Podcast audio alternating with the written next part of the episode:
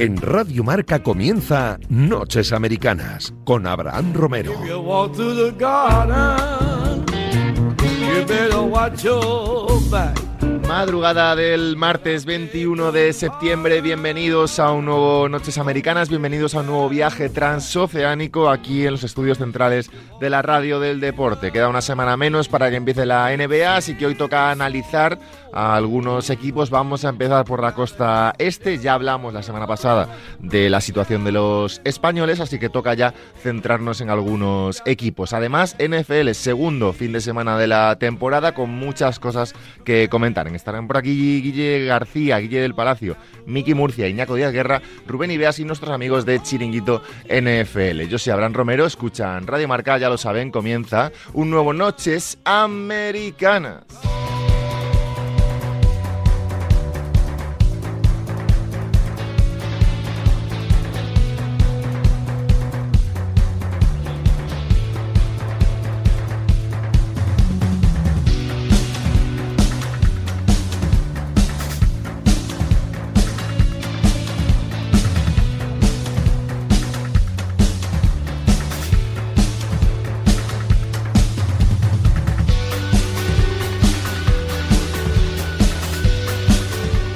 Una semana menos para que empiece la NBA, 19 de octubre, así que tenemos bastantes semanas por delante para ir analizando pues cinco equipos cada parte NBA de Noches Americanas, más o menos. Hoy, empezaremos por la división Atlántica y como empezamos por la Atlántica, pues Guille del Palacio, ¿qué tal? Buenos días, buenas tardes, buenas noches. Muy bien, muy bien, con muchas ganas de volver, ¿eh? Por aquí. Y además, eh, elegante. Peinadito, elegante. Bueno, lo de peinado sabes por qué es, porque te lo dije ayer, que cada vez que voy al baño me, veo calvo y entonces hoy me he echado cera para no tener ese problema. O sea que has venido, bueno, a tu redebut. Sí, sí. Elegante. Eso es. Guille García, ¿qué tal? ¿Qué tal? ¿Cómo estáis? ¿Cómo estamos? Pues bien, bien, bien. Y pasando, pasando el día. ¿Preparado ya para analizar un poquito de NBA? Bueno. Nunca se está preparado. Nunca, nunca estoy preparado para eso. estoy preparado para pasar un buen rato con vosotros, pero no como, como analista. Miki Murcia, ¿cómo estás? ¿Qué tal, Laura? redebutando tú también, ¿eh? ¿Cuánto tiempo, eh? La semana pasada no quisiste venir, pues es lo que tiene. Parece que fue ayer. Parece que fue ayer cuando empezamos con esto, ¿eh? Quinta temporada de Noches Americanas. Ya sabéis que nos podéis seguir en arroba Noches Americanas, desde arroba Radio Marca también. Cada semana, eh, los miércoles por la mañana sobre todo, enlazamos en todas las redes sociales todos los contenidos del programa que se emite la madrugada del martes al miércoles, una y media de la madrugada aquí en, Radio Marca. Y a Miki Murcia lo seguís en arroba Miki Mur 10, a Guille García en arroba Willy-Marca y a Guille del Palacio buscáis Guille del Palacio en Twitter y os sale su nombre de usuario y sin ningún, y sin ningún problema. La contraseña, he visto contraseñas del wifi más, más, sencillas, que el, que el, Twitter de Guille. Correcto, y ya sabéis, miércoles por la mañana, es decir, mañana, eh, en Spotify, iTunes, Evox, YouTube y en todas partes estará el programa colgado. Vamos a ver, situación de la NBA ahora mismo. La semana pasada lo comentaba en la introducción, eh, hablábamos de la situación de los españoles. Eh, bueno, posibilidades de Ricky, posibilidades de Juancho. En Juancho ya tocábamos algo de lo que vamos a hablar esta noche, pero división atlántica de la NBA. Boston Celtics, Brooklyn Nets, New York Knicks, Philadelphia 76ers y Toronto Raptors. Cinco equipos, cinco situaciones, cada cual más distinta. La mayoría, eso sí, eh, mirando hacia arriba en, los, en cuatro de las cinco opciones. Toronto ya veremos. Pero vamos a empezar por lo que más le gusta a Guille del Palacio, que es Filadelfia. La semana pasada estuvo por aquí Trescobol, eh, youtuber ya sabéis más que conocido, eh, confesaba ser de los Sixers, confesaba haber estudiado en, Filadelfia. Ya hablábamos un poco de la situación del equipo, pero eh, Guille, el principal nombre, también unido un poco a lo que hablábamos de Ricky Rubio la semana pasada, de esa situación que puede tener los Cavaliers y de posibles destinos, uno de esos destinos que, bueno, lanzábamos nosotros y que también ha salido en algún que otro rumor, porque ahora todo es rumor en la, en la NBA hasta que no haya cosas más serias, era ese posible destino de Filadelfia. Tú como fan de los Sixers y como periodista objetivo que eres, eh, ¿qué hacemos en Filadelfia? Yo, fíjate que creo que se lo van a tener que comer eh, durante. Por lo menos, no creo que llegue a, febrero, será en febrero, ¿no? Otra vez el cierre de mercado. Pero, pero creo que se lo van a comer. Porque ahora mismo se, está muy, muy, muy devaluado. O sea, yo soy el primero que le devalúa. O sea, es un tío que. Y le lleva pasando toda su carrera, ¿no? Que se habla siempre de lo que no hace más de lo que hace. Pero es que ya después de, del final catastrófico de, de temporada que tuvieron en playoffs en gran parte por culpa de lo que no hace Ben Simmons, está muy, muy, muy devaluado. ¿Qué pasa? Que sigue siendo uno de los mejores defensores de la liga, que sigue siendo un tío sobre el que se puede construir un equipo. Lo que pasa es que probablemente ese equipo ya no puedan ser los Sixers. Ben Simmons, Seth Curry, Danny Green, Tobias Harris, Joel Embiid, ahora mismo el quinteto a priori titular de los, de los Sixers con Shake Milton, bueno, Maxey, Tibul, eh, Drummond, un poco la, el, rol de, suplentes. Miki, em, ¿qué te dicen los Sixers este año? Yo, se, me, se, me, está haciendo un poco bola el equipo, no el equipo, em, creo que la situación. Eh, creo que lleva muchos años ya eh, tocando a la puerta sin tirarla abajo. Y como siempre pasa en estos equipos que llaman tanto a la puerta y no la tiran abajo, hay un año, hay un momento en el que la situación se derrumba completamente y yo creo que estamos más cerca de eso que de que tiren la puerta abajo. Bueno, es que tenemos un problema. Hay un en, la NBA ya sabéis que lo que se busca en muchos equipos, aparte de los grandes nombres, es la química. Y lo que estoy viendo es que Simmons eh, no tiene ninguna intención de ir al training camp. Él, no tiene ninguna intención de ir a training camp, él, no tiene, él tiene la intención de pagar de su sueldo la posible multa. Y ya hay voces como la de Embiid que dice que a él cuando le criticaron y fue objeto de que podía ser tradeado, eh, él lo que hizo fue eh, agarrarse los machos y intentar mejorar. Y dice al final de sus declaraciones que, bueno, que él es así y que hay gente que es de otra forma a mí me parece que es un divorcio. O sea, al final está llamando un poco al orden una actitud para mí un poco infantil de Ben Simmons, de chico, tú firmaste un contrato, te han dado una renovación de 33 millones, tendrás que estar en el training camp y tendrás que estar a lo que diga la franquicia. Y si la franquicia no recibe un trade que ellos consideran que es el oportuno, pues no te tradean y tendrás que jugar, por mucho que te quieras ir a otra franquicia. Y además, eh, Guille García, eh, no dice mucho de Ben Simmons toda esta situación, que es un poco, yo lo, lo comparo bastante con, con el tema Kyrie Irving, eh, un poco de jugadores que, que tal y como salen de sus equipos, tú te das cuenta de cómo son como profesionales, ¿no? Digamos, esos problemas, esa polémica que hay, porque hay, hay jugadores, iba a decir futbolistas, hay jugadores que, que salen de los equipos traspasados y han querido salir, pero no montan ningún incendio. Y en este caso con Simons yo creo que tanto por la parte de la franquicia como por su parte hay una polémica yo creo que a veces innecesaria también. Yo creo que más por parte del jugador. La franquicia en un momento dado eh, intenta traspasarlo a finales de la temporada pasada, después de, los playoffs, le empieza a poner en el mercado y el jugador es el que se siente eh, dolido en su orgullo y dice, pues a lo que no vuelvo soy yo. A mí me recuerda, dices esto a Kyrie a mí me recuerda un poco la situación de, de James Harden el año pasado en Houston, cuando, cuando pidió salir y también en un principio amenazó con no presentarse en el training camp. Luego eh, eh, recordemos que llegó pasado de peso. Bueno, pues todo esto eh, tipo de armas que tienen los jugadores para intentar eh, declinar la balanza, inclinar la balanza a su favor, ¿no?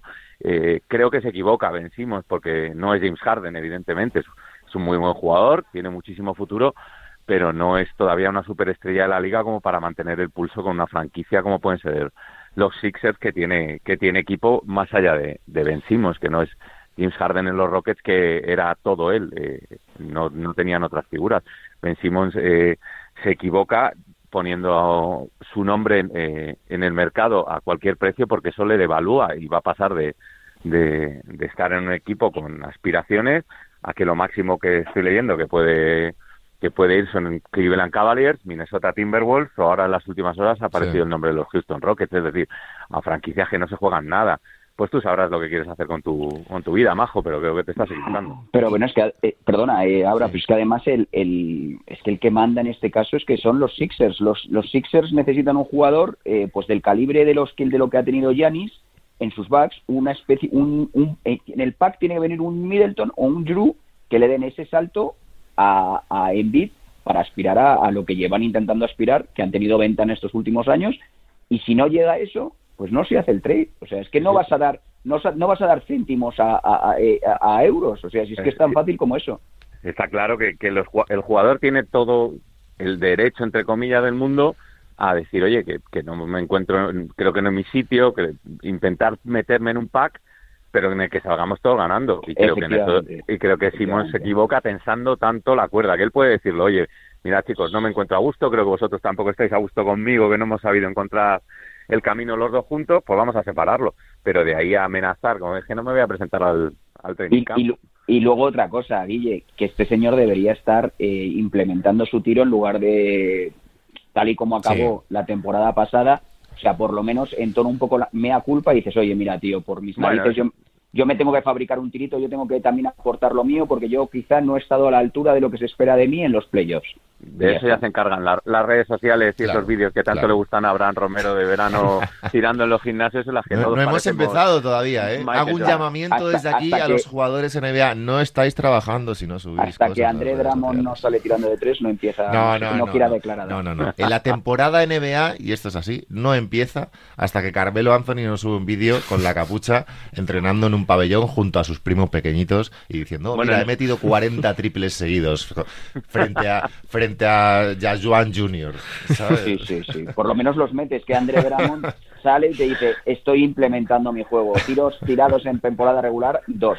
Bueno, eh, Guille, por terminar, Guille García. Eh, semifinales de conferencia de los Sixers la temporada pasada.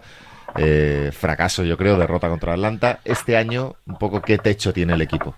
¿Qué, ¿Qué, Guille? Porque Guille, del Palacio, perdón, Me estaba mirando fijamente. Tengo un problema cuando venís cuando venís juntos tengo un problema porque para mí tú eres para mí los dos sois Guille, entonces eh, tengo que intentar llevar a Guille García hacia el terreno de Willy, pero me cuesta todavía. Entonces Guille del Palacio. A ver, yo creo que siguen aspirando al anillo.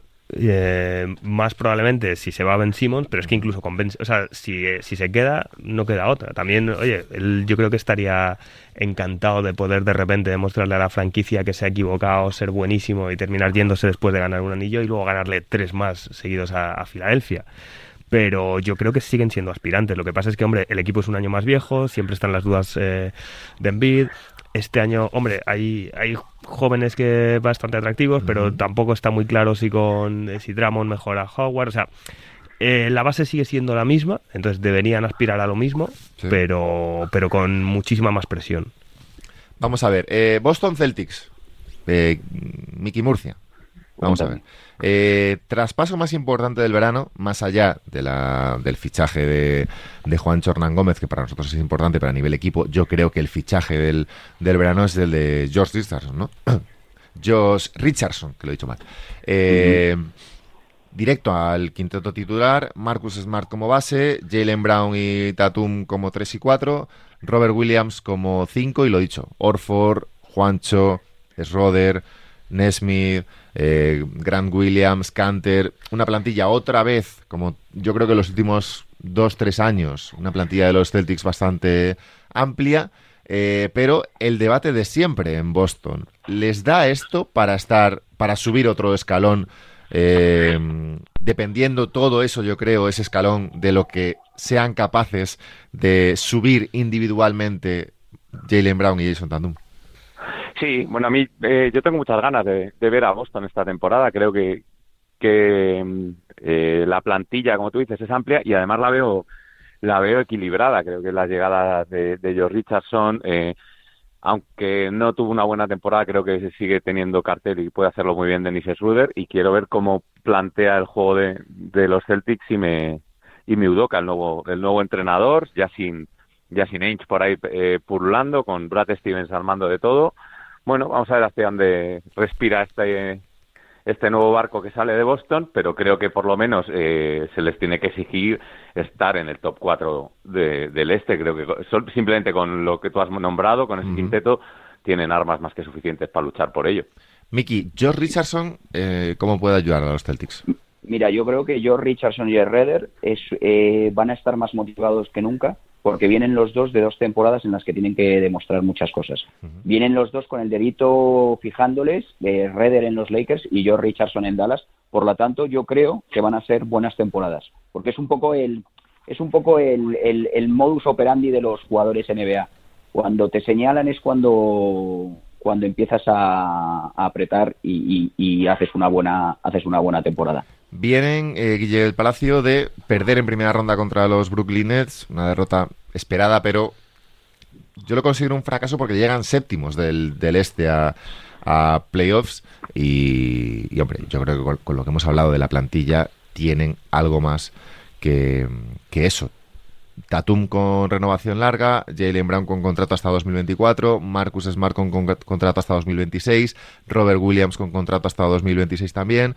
Eh, digamos, la base está, pero falta un poquito. A ver, eh, igual les falta una mega estrella, teniendo en cuenta que Tatum es buenísimo, mm. pero igual les faltaría un puntito. Ahora, yo creo que tienen plantilla para, para en playoffs poder eliminar a cualquiera. O sea, que si de repente en un cruce decir, bueno, ojo, ¿eh? Mm. que igual no creo que les pase como, como el año pasado. ¿Te gusta el destino para Juancho? Bueno, ¿te, ¿te, caen bien los Hernán Gómez? Me caen bastante bien. Me cae mejor Juancho que, que, Billy, pero me caen bastante bien, la verdad. Eh, yo creo que. Sí, en el fondo eres un patriota. Sí, sí, sí. además, yo ya sabéis que tengo mucha cercanía con Canarias. Joder, Pero, no, pero sí, sí. Yo creo que puede ser buen destino. ¿no? O sea, no sé si el mejor, en el sentido de que no sé cuánto va a jugar. Pero, pero puede ser buen destino. Se puede. Yo creo que puede. Y además, una camiseta de los Celtics siempre es bonita, ¿no? Hombre, a nivel España está claro que tira mucho, ¿no? Tira mucho. Eh, Brooklyn Nets, vamos a ver. Eh, lo de siempre, ¿no? Harden, Irving y y Durant, más una serie de jugadores de rol. Ojo al fichaje de Patty Mills. Ojo fichaje de Patty Mills. Eh, Bruce Brown por ahí. James Johnson, Blake Griffin, la Marcus Aldridge, que bueno. Paul Millsap. Sí, Paul Millsap, pero sobre todo Aldridge, que bueno, que, viene, que va, que, que bueno, a ver cómo avanza su situación. Recordad que se tuvo que retirar en su momento por una serie de problemas de problemas médicos, pero, pero ha vuelto. Eh, Brooklyn, evidentemente, Mickey, el techo es el máximo absoluto. La duda es la de siempre. ¿Podrán eh, llegar? ¿Podrán juntarse bien los tres y encajar todas las piezas? Eh, ah. el año pasado derrota en semifinales de conferencia contra Milwaukee 4-3. Pero claro, por un, Harden, Harden Irving Durant. Claro, estaban solo, estando solo Durant, por, por el dedo de la zapatilla, eh, no pasaron a la final. Por lo tanto, todo hace indicar que estando los tres sanos eh, son los máximos favoritos. Además, han añadido jugadores de rol, que luego hay una cosa que me hace mucha gracia de los, de, de, la, de, la, de, los aficionados en los Nets. ¿no? Por ejemplo, yo en mi caso, yo viendo a Detroit y decía, joder, eh, mm, ¿cómo se llama? ahora se me ha ido el que ficharon de Detroit. Bruce Brown. No, no, no, no, no. joder, era la pivot.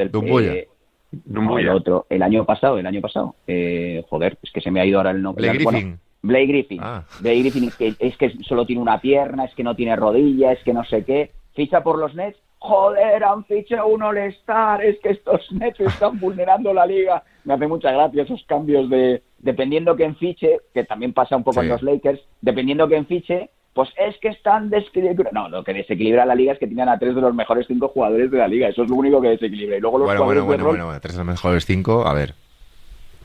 Hombre, eh, cinco, siete. Dos de los mejores cinco, sí. Y luego Irving el año pasado jugó a un nivelazo. Mira, mira, mira, si se nota que no es de los mejores cinco, que ni te ha tenido que decir cuál no era. Claro, vamos a ver. Dos de los mejores cinco. bueno, Irving, Irving. Pero Irving, Irving no es, puede no estar, Guille del Palacio. Pero Irving no es ni top 10 de la NBA. Pero puede que estuvo. Estuvo, sí. Bueno, sí, el año pasado tampoco. Hace el año pasado jugó fenomenal. Vienen las ambulancias ya por ese comentario. Y nadie, y nadie se lo esperaba.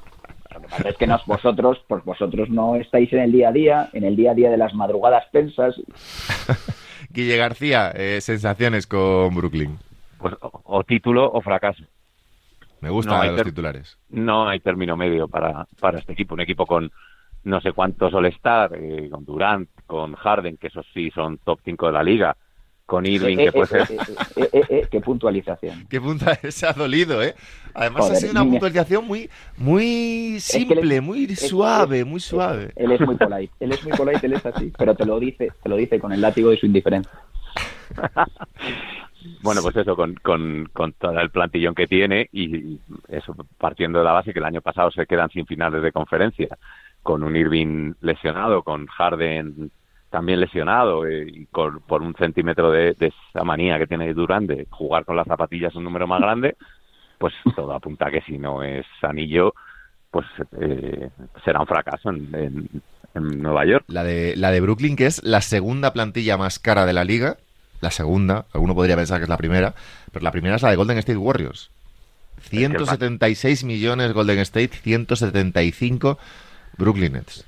el pastizal que le pagan a, no digo que inmerecido, pero el pastizal que le pagan a mi amigo Stephen Curry, Sí. el pastizal que le pagan a Clay Thompson, eh, bueno, pues los Warriors siguen muy hipotecados en, en su futuro. Según los ratings de 2K, el Ujú. Kyrie Irving es el jugador número 12, no, 13, perdón, de la NBA. Mickey Murphy. He dicho top 15, Has dicho top Dos 5 top- de primera, dos- vamos. dos todo. top 5 y dos top y dos top 5 y dos top 15. Los mejores son Stephen Curry, Kevin Durant, LeBron James y Giannis Antetokounmpo, con 96 de Pues- medias. Pues la verdad es que está haciendo un gran trabajo cambiando de tema y corriendo un tupido velo. Está haciendo un gran trabajo Sean Marks, la verdad. Me parece que, que está moviendo muy bien, está trayendo muchos eh, veteranos y la verdad es que me gusta, me gusta mucho lo que está haciendo Nets. Eh, vamos a ver, eh, New York Knicks. Eh, el Brooklyn, pues digamos que el techo es el que es. Eh, Nueva York, eh, noticia de la, del verano es la llegada de Kemba Walker. Siguen los jóvenes, sigue Barrett, sigue Julius Randle, el amigo de Mickey, sigue Mitchell. Robinson, sigue el no tan joven Derrick Rose, pero bueno, llegan Kemba Walker y sobre todo Fournier también. Eh, dos jugadores para un quinteto que si entendemos a los Knicks, Miki, como lo que vimos el año pasado, pinta bien. Pinta muy bien. Porque esto ya no sabes. Yo la verdad que no sé cómo analizar a los, a los Knicks, porque lo mismo pensamos ahora que son top 5 del este y llega la temporada y acaban en el decimosegundo puesto, porque así son los Knicks. Pero a priori, No, no sabemos. eh, entendiendo que, el- que la situación normal es la, la la de la temporada pasada, sumar a eso a Kemba Walker y a Fournier pinta por lo menos bien. Sí, estoy de acuerdo. La verdad es que mantienes el núcleo de jóvenes y de jugadores que te rindieron el año pasado, le añades a Kemba Walker y a Evan Fournier, que yo creo que era uno de los problemas que tenía el equipo de Thibodeau, que a veces era la Julius, Ra- la Julius Randle dependencia, y luego algunas cositas que te daban eh, Rose desde el banquillo, a veces Quickly, a veces depende de Reggie Bullock. Si a eso les cambias a esos jugadores que aparecían ciertas noches por eh, dos jugadores eminentemente ofensivos como Fournier y como Kemba Walker que se pueden crear sus propios tiros, pues evidentemente el equipo mejora, claro. Guille del Palacio, ¿te gusta Kemba Walker en el Madison? Sí, es un tío. A ver, es que, ¿sabes lo que me pasa con Kemba Walker? No, no, no, que, que siempre ha jugado súper bien contra los Sixers, entonces le tengo, le tengo gato. Pero sí, sí, sí. ¿Odias sí. a Kemba Walker? No, no, no, odio a Kemba Walker contra los Sixers, exclusivamente. Pero no, pero sí, yo creo que yo creo que voy a hacer. eh, Estaba pensando, esto igual no, no tiene mucho sentido, pero puede. Es durísima la división Atlántico este Sí. año. Eso igual, como juegan al final mucho entre ellos, puede. A ver, la división en la NBA no importa nada. Solo No, importa pero- para estos tipos de programas porque nos permite dividir a Bueno, la NBA en cinco. No, pero te quiero decir, de cara al- a los standings finales, al final, si juegan mucho entre ellos, Sí. eso te- si se iguala, si de Claro, nos impone, puede, puede Una ser división ahí más dura, importante. evidentemente, eh, puede llegar a influir en el calendario total, pero yo creo que en una temporada de 82 partidos, quiero Ya. decir, Mm. Te veo, sé que vas por el hecho de, bueno, es que Kemba nos ha hecho mucho daño, entonces bueno, tenemos una Sí. división. ¿Estás, ¿Estás llorando un poquito ya el Oye, primer día? Estoy preparando. El año pasado empecé con muchas ganas. Nos íbamos a comer todo y mira, o sea, que este año voy a adoptar la estrategia de, del Atleti, hola Iñaco, y, y ver desde el principio diciendo que no, que esto es imposible, que no se va a conseguir y luego me alegro, como se alegraron Miki y Perfecto. Díaz Guerra. Eh, Oye, García. García, Kemba Walker y Derrick Rose en el Madison. A mí a priori me gusta. Es un, tiene pintón, ¿no? O sea, Kemba Walker, que recordemos todos, que ganó el título de la NCAA con Connecticut, eh, en un tiro sobre la bocina, o sea, que es un ídolo en Nueva York. Es exacto, es un...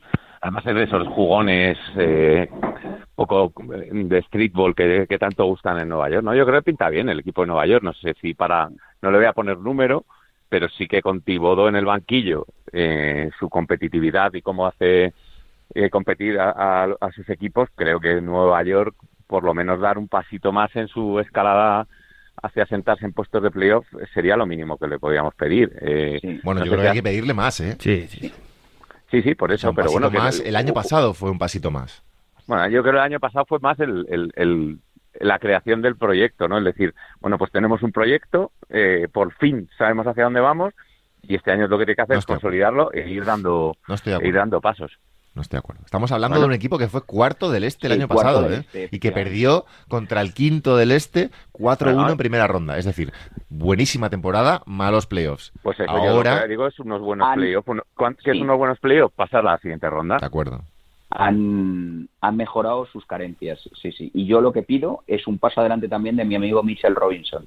No puede estar ahí con esas cualidades atléticas, tiene que jugar más el pick and roll, no puede esperar ahí rebotitos y tal a lo que le caiga, no, hay que jugar más con él, hay que desarrollarlo más como jugador y a ver si se lesiona menos. Eh, ¿Qué nos queda por aquí? Toronto Raptors, eh, digamos de los cinco de la división, el que a priori tiene peores papeletas para esta temporada. Bueno, pero según Miki estaría en el top 5 de la división. ¿eh? Estos los voy a poner entre el 11 y el 12 de la conferencia, más o menos. ¿Sí? Sí. Bueno, a ver, han perdido a Lowry. Eh, Ahora mismo, Van Vliet, Gary Trent, Anunobi, Pascal Siakam y Chris Butcher. Eh, quinteto para. Bueno, yo creo que es un quinteto que, es bien dirigido y tal, podría rozar los playoffs. Podría.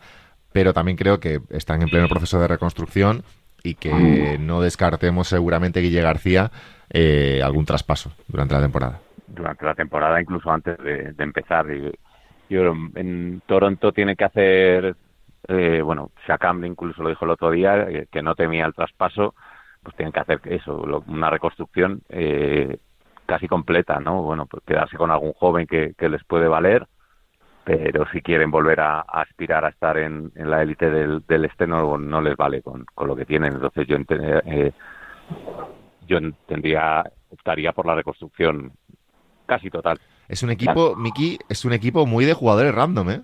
Muy jugadores random, tenemos que seguir Malachi la- Flynn, Tenemos- Mihailu, bueno, a ver, al final esto Isaac se asienta- Bonga. se, se asienta sobre dos jugadores. Tenemos que ver que Siakam vuelva a ser el de 2020 y que deje atrás su mal año de 2021, tiene que dar el pasito adelante. Y Van Vliet, sobre esos dos se, se debe asentar el proyecto. Luego, oye, tienen un, pick 4 del draft, eh, Barnes, Sí, que es un jugador Scotty Barnes. que defensivamente va bien, que puede progresar. Bueno, luego también físicamente es un, es un portento. Eh, diremos lo de siempre, lo del 3D, que está muy de moda. Luego será un D o un 3. No sabéis algunos que no son ni 3 ni D, pero los bautizan así.